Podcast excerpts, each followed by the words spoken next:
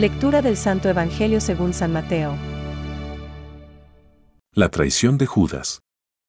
Entonces uno de los doce, llamado Judas Iscariote, fue a ver a los sumos sacerdotes y les dijo, ¿Cuánto me darán si se lo entrego?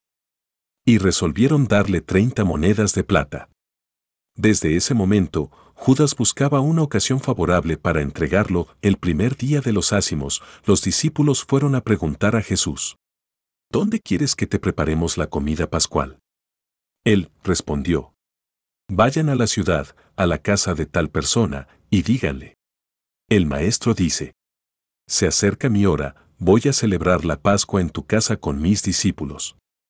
Ellos hicieron como Jesús les había ordenado y prepararon la Pascua, al atardecer, estaba a la mesa con los doce y, mientras comían, Jesús les dijo, Les aseguro que uno de ustedes me entregará. Profundamente apenados, ellos empezaron a preguntarle uno por uno, Seré yo, Señor. Él respondió, El que acaba de servirse de la misma fuente que yo, ese me va a entregar. El Hijo del Hombre se va, como está escrito de él, pero hay de aquel por quien el Hijo del Hombre será entregado. Más le valdría no haber nacido. Judas, el que lo iba a entregar, le preguntó, ¿Seré yo, maestro? Tú lo has dicho, le respondió Jesús. Es palabra de Dios. Te alabamos, Señor. Reflexión. ¿Acaso soy yo? Hoy, el Evangelio nos presenta tres escenas.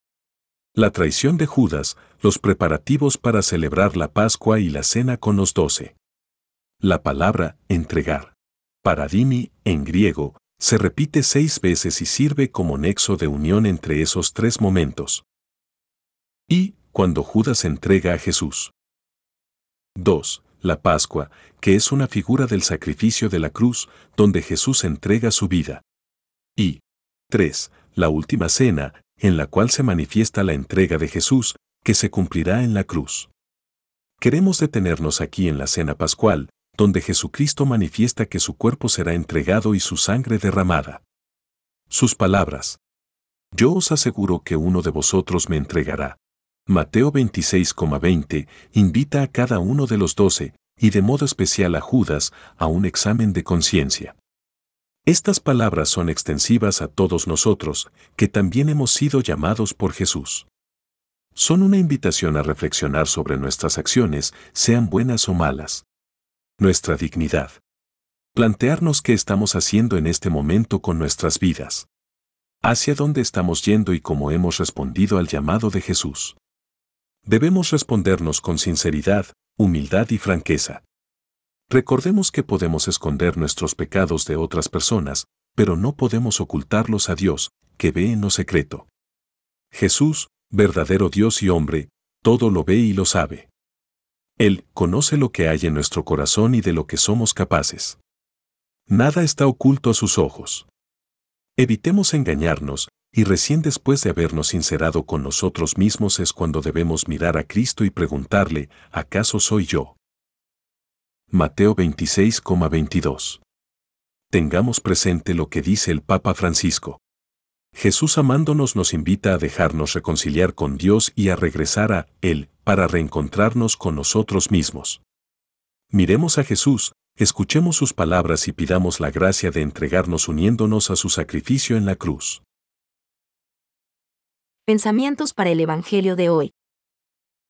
Bendito seas tú, mi Señor Jesucristo, que anunciaste por adelantado tu muerte y, en la última cena, consagraste el pan material, convirtiéndolo en tu cuerpo glorioso, y por tu amor lo diste a los apóstoles como memorial de tu dignísima pasión, y les lavaste los pies con tus santas manos preciosas, mostrando así humildemente tu máxima humildad.